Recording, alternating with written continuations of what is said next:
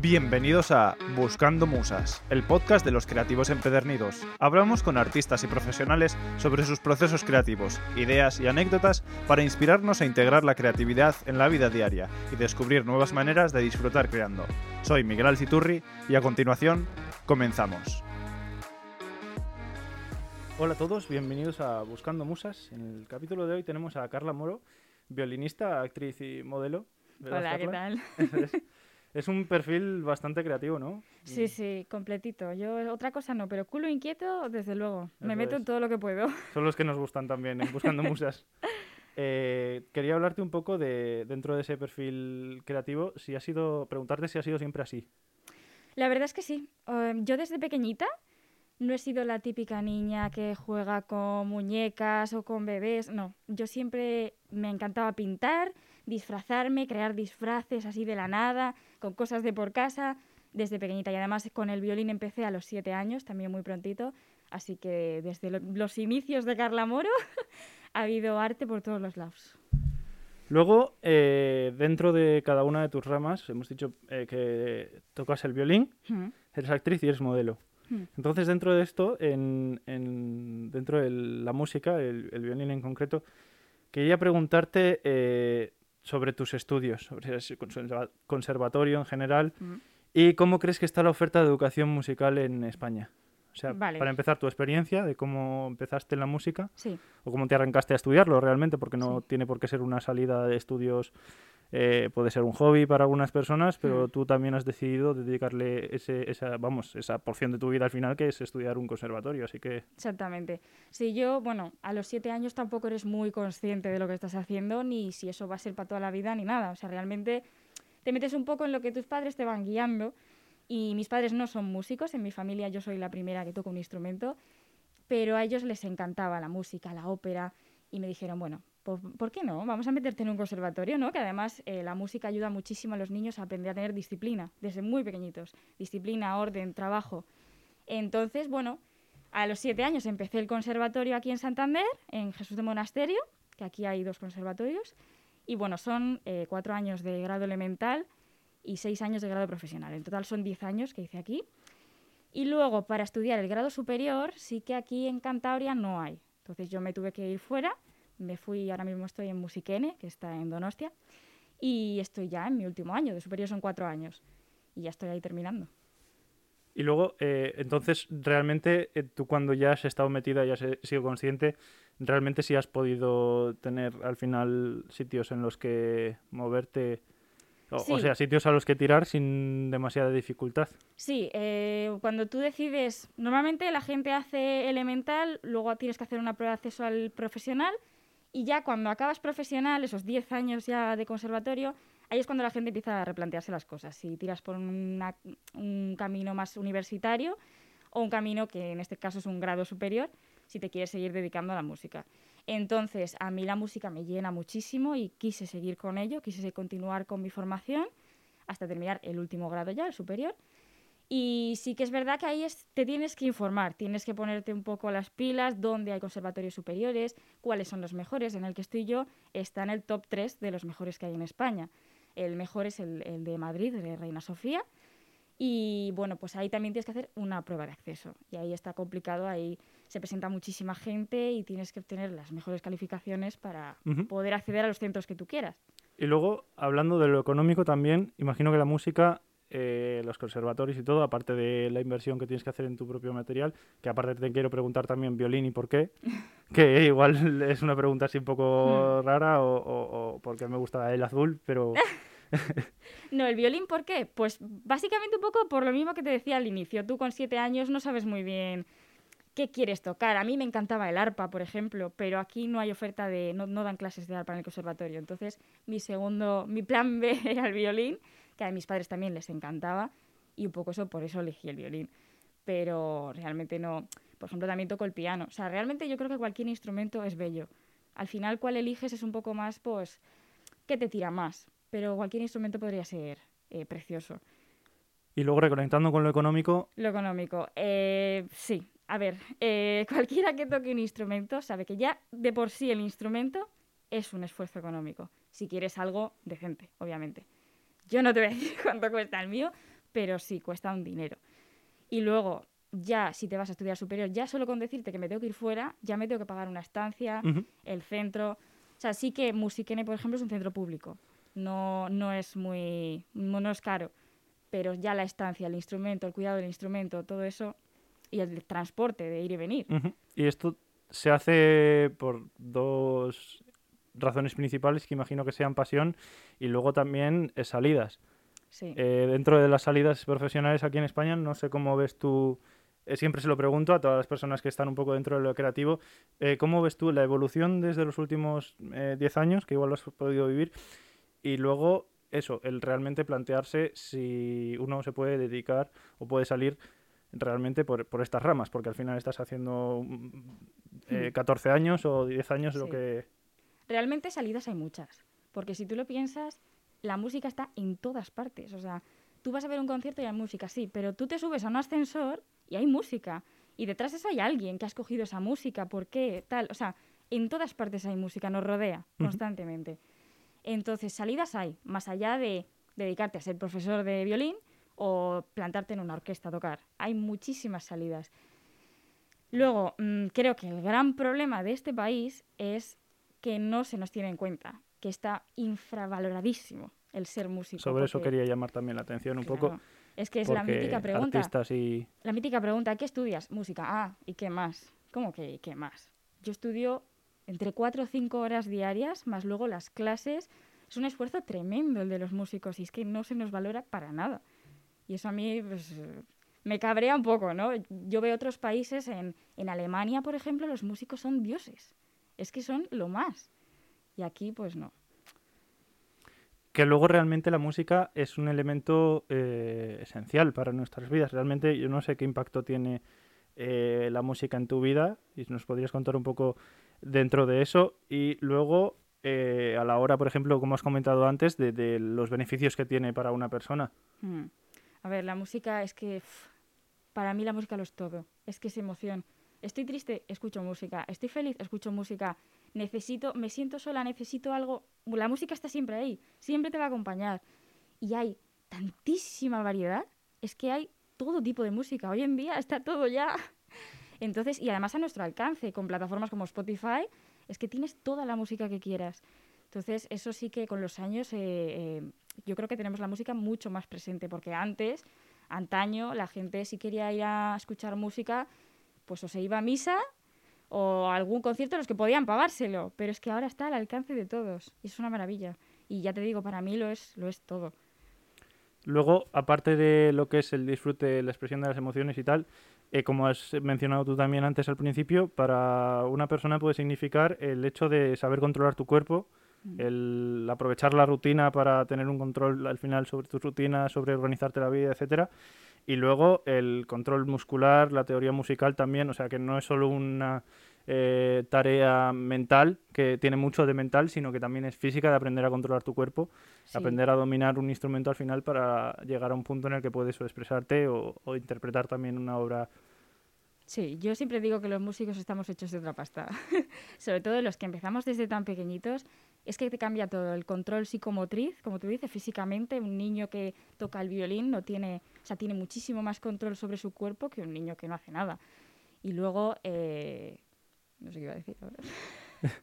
Eso, estábamos hablando de, los beneficios reales, realmente que tiene la música, aparte de, lo que es expresarnos, sino eso, de la importancia que también puede ser eh, para alguien que, que, igual quiera mejorar en alguno de esos aspectos, como por ejemplo el, la disciplina el mm. control de tu propio cuerpo, el autocontrol o lo que sea, eh, es, una, es una herramienta como otras muchas, el, el, tema de aprender a tocar un instrumento en sí. Sí, sí, porque además del, de eso, de la psicomotriz, eh, es lo que te decía antes. Es Eso sin hablar de las teorías también luego, de porque el solfeo, eh, la teoría musical, luego la composición tiene una carga teórica también importante que si te interesa también te puedes meter ahí y es un mundo. Claro, tú tienes que pensar que la música es un idioma. A mí eso me lo dice mi madre siempre, que le da muchísima envidia los que sabemos leer partituras, porque es que es un idioma completamente distinto y eso sí que tiene una formación detrás muy grande que ya te digo, desde muy pequeñito empiezas una carrera, es que es una carrera, es un grado medio, que normalmente la gente lo, empieza cuando pues, sería lo equivalente al bachiller, pero en música se empieza a los siete años, es que es una barbaridad. Entonces te obliga a ya con siete años tener una disciplina, tener un control, ser muy estudioso, porque ya los niños que van al conservatorio no, no solo tienen conservatorio, es que tienen el colegio también. O sea, no es como un niño normal que tiene solo el colegio, sino que además lo otro. Entonces, te obliga a ser organizado desde muy pequeñito. Luego esto conecta también con el tema de la música eh, frente a una audiencia, y con esto quiero decir el, también no solo por parte del músico, sino por parte de la persona que lo percibe.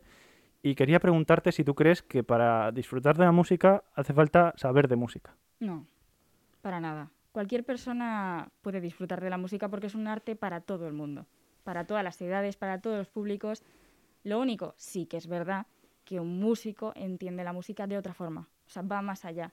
Pero obviamente una persona que no es músico puede perfectamente emocionarse. De hecho, se emociona, la gente llora en los conciertos o llora viendo una película porque la música forma parte de ello. Y no tienes por qué ser músico. Conecta con ese precisamente lenguaje que habíamos hablado. Ese lenguaje precisamente es un lenguaje universal. Al final, ¿no? Que todos podemos disfrutar de, la música. Exactamente. Entonces yo creo que también es una herramienta de inspiración y de expresión eh, brutal. Mm. Luego, hablando un poco también de lo que es el control del cuerpo, en tu caso, eh, también eh, usas como instrumento la voz. Mm. Entonces, esa también es un poco una faceta tuya que, el canto, dentro del canto también se puede disfrutar de la expresión, también conlleva ese tipo de, de, control corporal y tal. ¿Cómo experimentas tú también la diferencia entre utilizar un instrumento y utilizar tu propio cuerpo? Pues mira, yo el canto, por desgracia, no tengo formación. Eh, yo canto, pero porque sí, o sea, muy amateur. Y de hecho el cantar me surge más que nada porque toco el piano. Entonces yo a veces pues me pongo ahí en el piano, saco unos acordes, tal, me pongo una canción. Y sí que creo que es verdad que mm, quizás es más fácil. De hecho esto lo enlazaré después con el tema de actuación eh, como actriz. Pero creo que es más fácil llegar a un público diciéndole lo que le quieres expresar con palabras, porque en una canción pues tienes la letra, ¿no? Y, te estoy diciendo explícitamente lo que quiero decirte. Pero a través de un instrumento yo te estoy soltando unas notas y con esas notas tengo que decirte algo. Entonces creo que al oyente le llega igual. Tú si yo te toco una melodía triste, te llega igual y te vas a emocionar y vas a llorar. Pero para mí es mucho más complicado transmitirte esa tristeza. Y entonces te ayudas un poco del canto, ¿no? Es como esa herramienta aparte pues para transmitir pues ya directamente o igual también se puede luego jugar también con los juegos de palabras en metáforas bueno todo lo eh, grandioso que puede llegar a ser la lírica no es un poco eh, la locura. Y luego también conectándolo otra vez como has dicho tú con el perfil de actriz está muy conectado con, con el perfil de la, expresión corporal el control del cuerpo y tal eh, ¿qué experiencia tienes tú como actriz o cómo te ha influenciado también todos estos conocimientos de otra rama como puede ser la música el controlar un instrumento a la hora de eh, actuar. Vale. ¿Cuál es tu experiencia como actriz? Pues yo como actriz he empezado con una asignatura complementaria que tenemos en Musiquene, que es teatro. Hice dos añitos de teatro y ahí me di cuenta de muchas cosas. Me di cuenta de lo primero, lo que te he dicho antes. Es más fácil, una vez que sabes expresar a través de una caja de madera, que es lo que es un violín al fin y al cabo, es más fácil expresar con palabras y con gestos. Es mucho más explícito y te va a llegar la información mucho antes y mucho más sencillo. Pero también me di cuenta de que yo, por ejemplo, al ser músico, al ser violinista concretamente, tengo todo el tronco superior súper eh, desarrollado, mucha fuerza, mucho tal, y sin embargo, el tronco inferior es como que mm, a veces no expresa nada, porque tú estás en un escenario, estás ahí plantado y no te pones a, bailar por el escenario, tú estás ahí de pie y estás tocando. Entonces, en teatro nos ayudaron mucho, porque eso pasa en violín, pero pasa en muchos otros instrumentos, en los que tocan sentados, el violonchelo, por ejemplo, y sí que nos ayudan a ser mucho más conscientes de que, jolín, que el cuerpo es entero y que tú puedes expresar también con la punta del, del pie, ¿sabes? Entonces sí que nos enseñaron un poco a eso y aprendí a lo que es expresar con toda la totalidad del cuerpo. Eh, luego vemos también perfiles igual más dentro del jazz o dentro de la música contemporánea, como por ejemplo podríamos hablar de violinistas como Lindsay Stirling, que realmente sí que lo llevan a la hora de casi una coreografía mientras tocan el violín imagino que la conozcas y tal. ¿Qué te parece este tipo de perfiles también un poco más de actuación o hmm. de show, aparte del, violín y tal? Un poco también como Ara Malikian, ¿no? Que se está tan de moda ahora que lo conocen todos. Eh, es otro tipo de espectáculo. Es como tú dices, pues un espectáculo. Eh, la gente que va a ir a ver un concierto de música clásica con una orquesta de fondo, va con otras expectativas diferentes que si va a ver a Ramalikian. Sí que creo que, por ejemplo, ese tipo de actuaciones han ayudado muchísimo a acercar a otro tipo de público que jamás hubiera ido a ver un concierto de violín, porque no les atrae, porque les parece aburrido. Entonces sí que creo que ha ayudado a ampliar ese círculo. Precisamente también quería hablar contigo de cómo ves tú que conecta con cierto tipo de audiencias. Hablaba también con eh, una actriz hace poco en un capítulo anterior, eh, Aroa, eh, un saludo si nos estás escuchando también, Hola, eh, con la que hablábamos de que el público joven, sobre todo, cuando hablas de teatro, en Mm. este caso podríamos hablar cuando hablas de música, se va muy a lo antiguo. Y Sí. realmente la música y el teatro viven con nosotros, evolucionan con nosotros. Sí. Entonces, ¿cuál es tu posición respecto a eso también? Es que yo también me voy a meter un poco con nosotros mismos, con los músicos, ¿eh? porque muchos estamos súper achacados a la antigua. Muchos. El rollo de concierto, todos de negro, todos elegantes, nos ponemos de pie, saludamos. Todo ese ritual, nos, yo siento que me aleja un montón del público.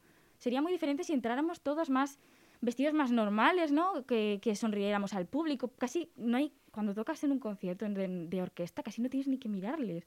Y eso me parece que sobra. O sea, yo creo que hay una línea ahí entre el público y la gente del escenario que hay que romperla. Y sí que es verdad que en ese aspecto pues estamos súper achacados. También en el repertorio que tocamos. Porque Mozart ya lleva un tiempito muerto, ¿eh? Mozart, Beethoven, es que estamos como muy achacados a ese tipo de repertorio. ¿Por qué también? Porque nos cuesta todavía, porque digamos, eh, dentro de la música culta está pues eh, lo clásico, ¿no? Y digamos más lo contemporáneo, ¿no? Eh, compositores de ahora, que mucha gente lo denomina ruido. Eso ya es un error. Y yo creo que es también que tiene que ver con, con la apreciación que se ha hecho por parte de la cultura Mm. hacia la música, que lo clásico ya lleva mucho tiempo y le ha dado a la Sí. gente tiempo de apreciarlo realmente, entonces opinan que eso es música de calidad Claro. o que ya, le has- ya, ya les has enseñado a ese público a apreciarlo y entonces te lo valora y al final es por donde también tiene Claro. rama profesional, etcétera y es donde da dinero, entonces igual es más arriesgado salirte de eso Obviamente. y tiene menos acogida por parte de esa gente que al final controla un poco el mercado, pero también reconectarías con un público un poco más. Claro, pero yo creo que eso va a cambiar, porque eso ha pasado en todas las etapas. O sea, eso pasó en el barroco respecto al clasicismo, en el clasicismo respe- respecto al romanticismo. Entonces yo creo que ahora no es el momento, todavía estamos como, ¡uh! Dios mío, música nueva, ruido, qué horror. Eso ha pasado siempre, siempre, y yo creo que eso cambiará. ¿Y crees que el, el violín o los instrumentos de música clásica tienen un papel en todo eso, no? Sí. Hombre, es que si no lo empezamos a mover nosotros y a cambiar nosotros, Luego, eh, también, conectando otra vez con una de tus ramas artísticas, eh, tienes también últimamente bastante que ver con tu expresión personal, como has dicho, amateur igual, eh, respecto al canto, pero también te hemos visto, por ejemplo, hacer algunas eh, reproducciones con el arte plástico. mm, Has metido ahí un poco también sí. el pie en ese nuevo campo. ¿Qué realmente cómo, cómo te ves o cuál ves que es tu estilo, tu papel dentro de lo que son las artes plásticas? ¿De qué te ha servido realmente? Yo lo veo como una vía de escape. Yo las artes plásticas las he tenido en mi vida siempre presentes porque mi padre pinta, mi padre pinta óleo y siempre tengo la imagen de mi padre pintando, pintando. Y a día de hoy también, en su estudio. Y yo ya te he dicho, desde pequeñita, todo el día pintando, dibujando, tal. Y ahora sí que una temporada lo tuve muy aparcado porque por los estudios y demás, pues no tenía tiempo, pero siempre que saco un ratito y me apetece relajarme, me pongo los cascos, me pongo música y me pongo a dibujar. Dibujo sobre todo a carboncillo y es que me relaja un montón. No lo veo como una salida profesional, quizás para mí. Sí que es verdad que a veces me ayuda a sacar un dinerito, ¿no? Si necesito cualquier cosa, pero es más a placer que como vía profesional.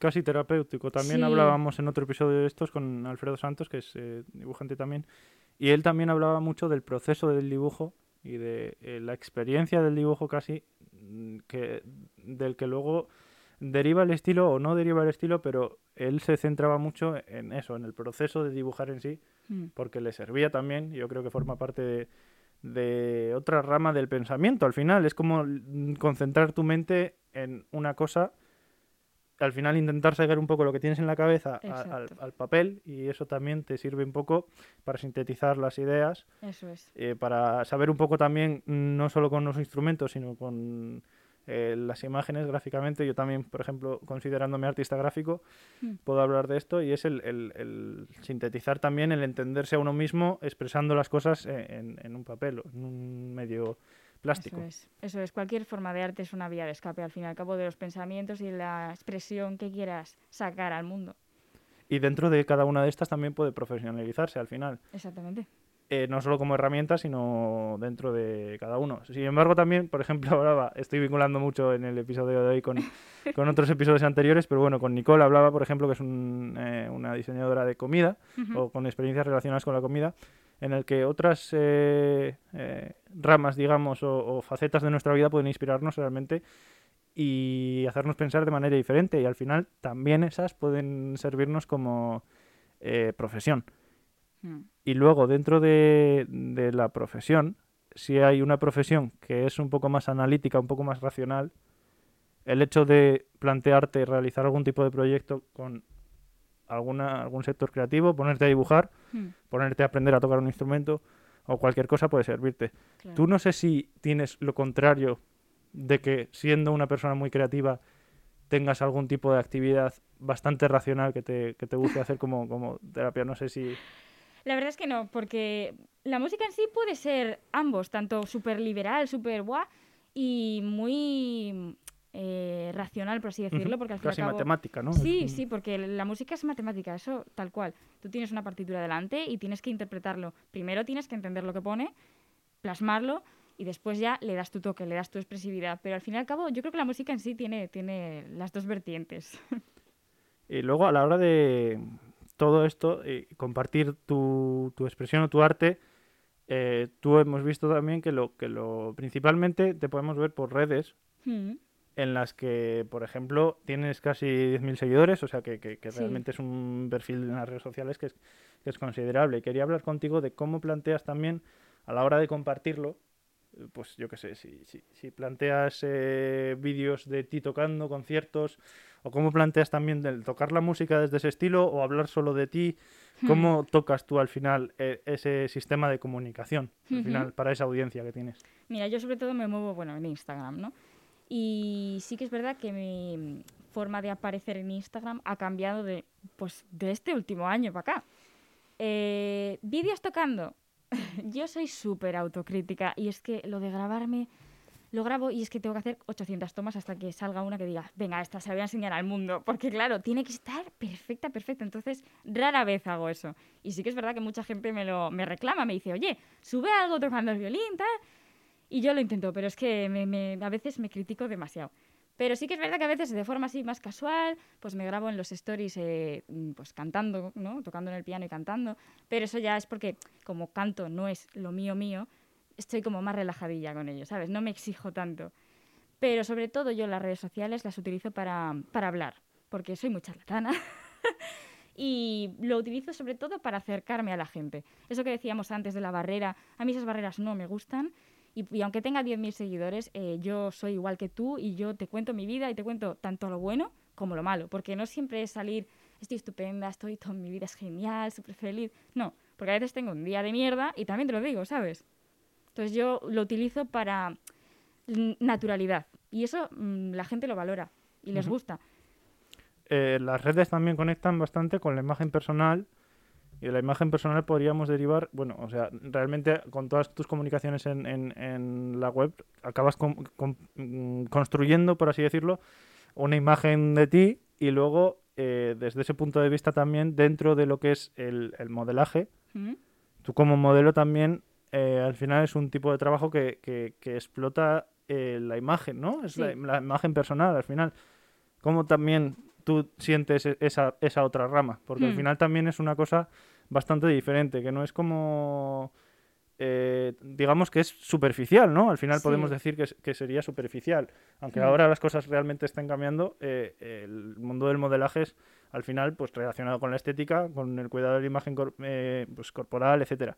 Sí, sí, a ver, yo sí que tengo cuidado en Instagram las fotografías que subo, sí que intento que sean de calidad. Yo donde soy más campechana es en los stories, ¿no? Que es como más en día a día.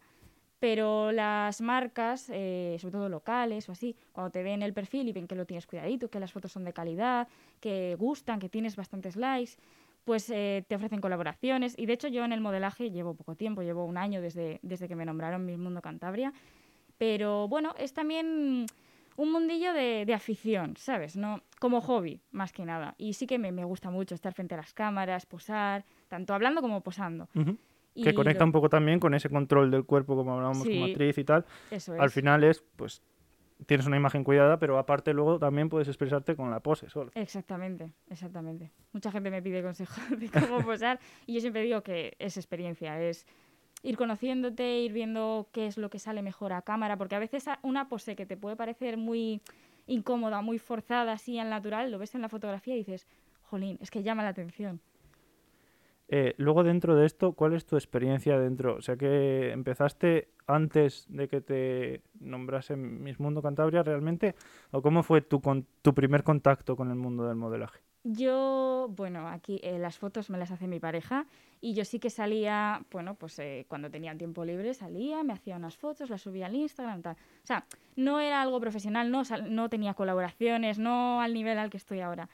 Desde que me nombraron Miss Mundo Cantabria y sobre todo desde que ya pasó el certamen de Miss Mundo España, sí que es cuando, bueno, tú te pones en contacto con marcas para toda la preparación del certamen y demás y luego ya, pues esas marcas van viendo de otras marcas, no sé qué, te ven a ti ahí, y entonces acaban poniéndose en contacto contigo. Eso es una cosa que fui construyendo poco a poco.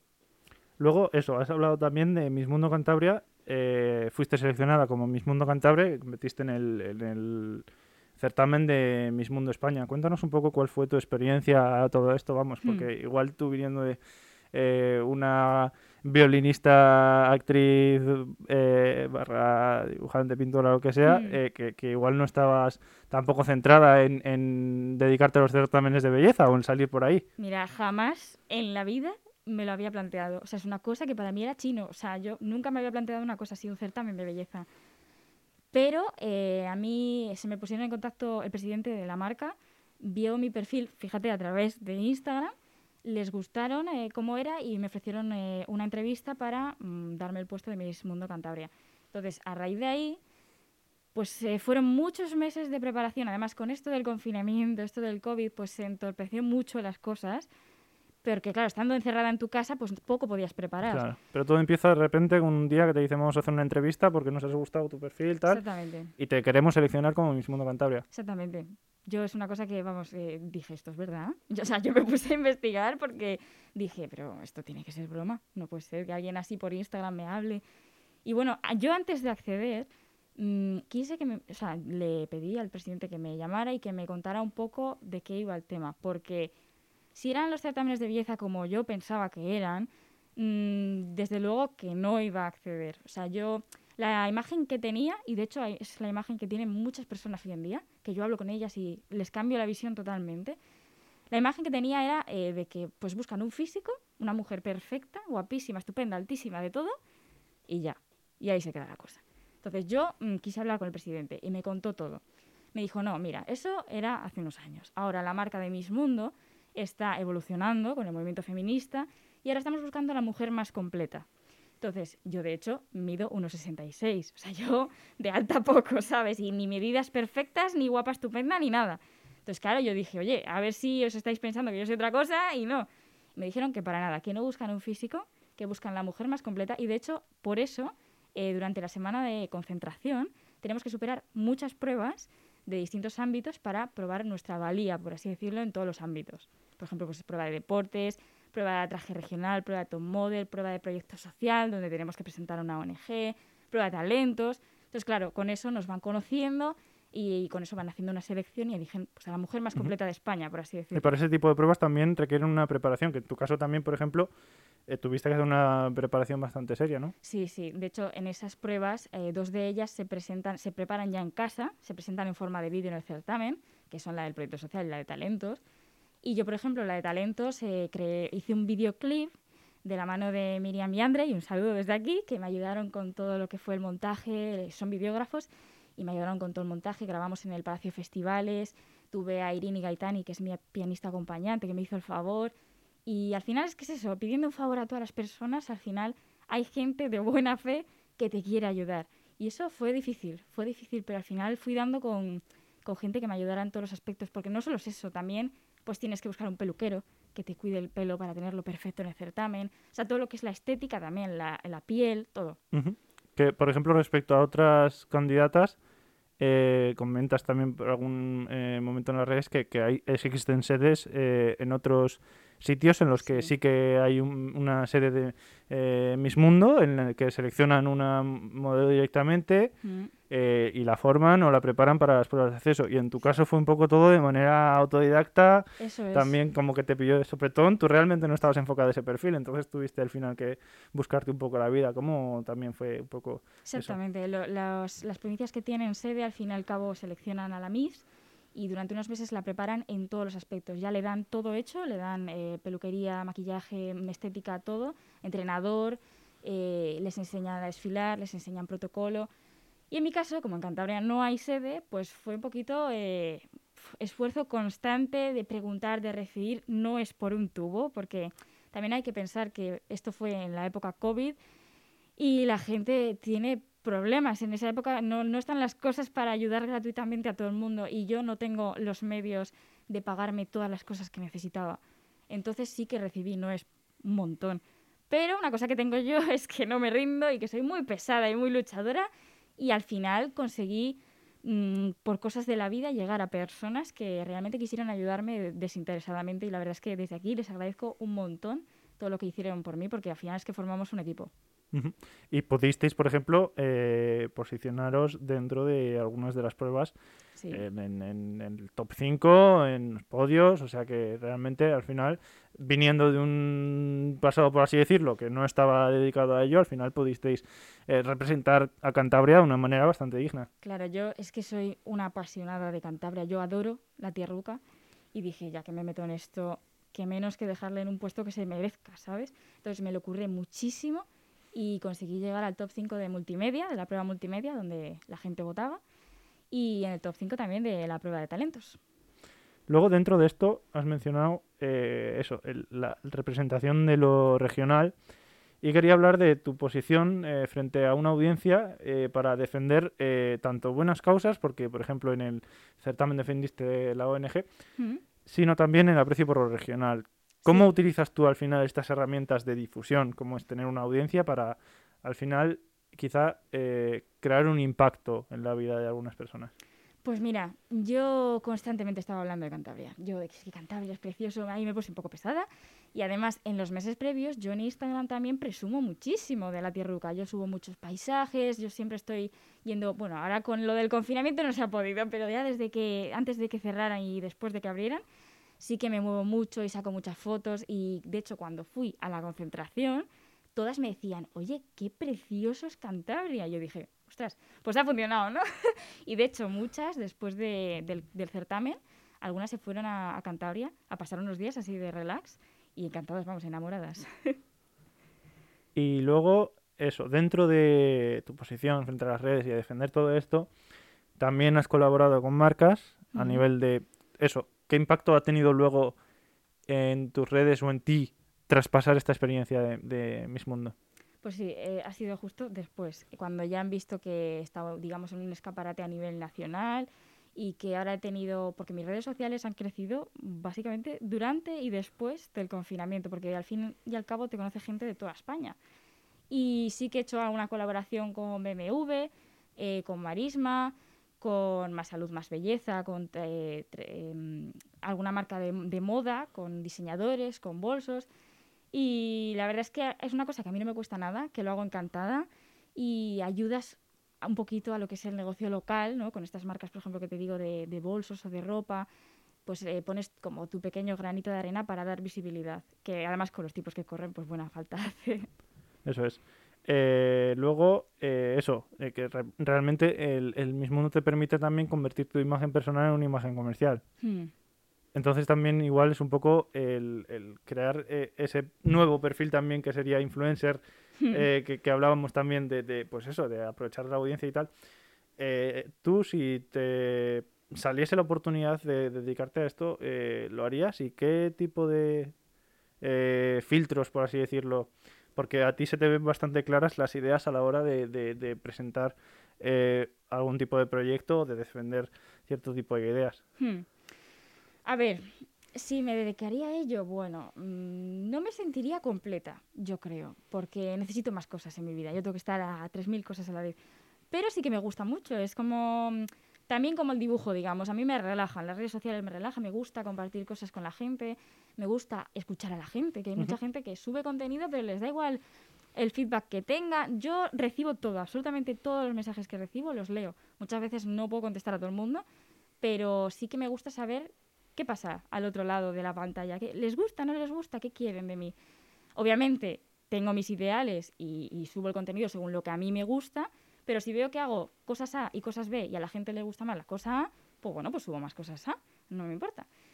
Y en cuanto a los mínimos o digamos el filtro, pues hombre, eh, no sé, filtros mm, que sea un poco de mi estilo, ¿no? Nunca me verás hacer una colaboración, por ejemplo, yo qué sé, mm, con un equipo de fútbol, pues no lo sé, yo no estoy tanto en el mundillo, pero lo que es moda, lo que es arte, todo eso, para adelante. Eh, luego realmente también quería conectar otra vez con las colaboraciones con el diario, por ejemplo, en, en Cantabria de Moda, que has realizado un, un par de artículos. Hmm. Eh, ¿Cómo es también eh, al final esa tarea de creación de contenido al final para otras personas? Pues mira, a Cantabria de Moda ya llegué porque me conocieron por el tema de Miss también, porque me hicieron alguna entrevista en su momento y al final, bueno, pues me propusieron estar como colaboradora y a mí me dieron la opción de o escribir artículos o hacer vídeos y yo dije, hombre, o sea, vídeos para adelante porque a mí lo que es, ya te digo, hablar a cámara es que me encanta, me encanta y además el tema de la edición, de, de cortar, de pegar, de no sé qué, también me divierte un montón y además la gente dice que me salen vídeos graciosos y que sirven un poco así pues para entretener, ¿no? Entonces, bueno, pues utilizo esa vía para expresar lo que yo quiera a otro tipo de público que no es el de las redes sociales, sino pues digamos el público del diario Montañés. Y de momento, bueno, acabo de empezar, no, no he subido gran cosa de momento, pero estoy encantada. Pero no te cierras puertas, ¿no? Siempre estás un poco abierta. Por ejemplo, también hemos visto, hablando de esos vídeos graciosos, igual como subías, eh, cómo hacías tú una receta de una taza de queso, por ejemplo, o alguna otra cosa. O incluso te hemos visto atreverte, por ejemplo, a presentarte al casting de Masterchef. O sea que realmente tú no te, no te cierras puertas y eres un culo inquieto y, y Sí. tiras para cosas que nunca se sabe por dónde te pueden salir. Ya estaba tardando en salir el tema. sí, sí, yo lo de los vídeos de receta desastre, que llamo yo, surgió en el confinamiento porque dije, Buah, es que yo veía a la gente que estaba aburrida y sin embargo yo me, me sentí tan rica. Yo estuve en casa encerrada y no me he aburrido en ningún momento. O sea, tenía tantas cosas que hacer. Si no tenía el violín, tenía el piano. Y si no cantaba, y si no dibujaba, y si no, me ponía a actuar. O sea, yo me sentí muy rica durante los días de confinamiento. Y dije, pues voy a poner mi granito de arena también, ¿no? A través de las redes sociales, que veo que tienen cierto alcance, pues voy a intentar entretener a la gente. Y sí que me puse a hacer esos vídeos que ya ves tú, que yo cocinar, lo que es cocinar, bueno, yo lo intento, pero sí.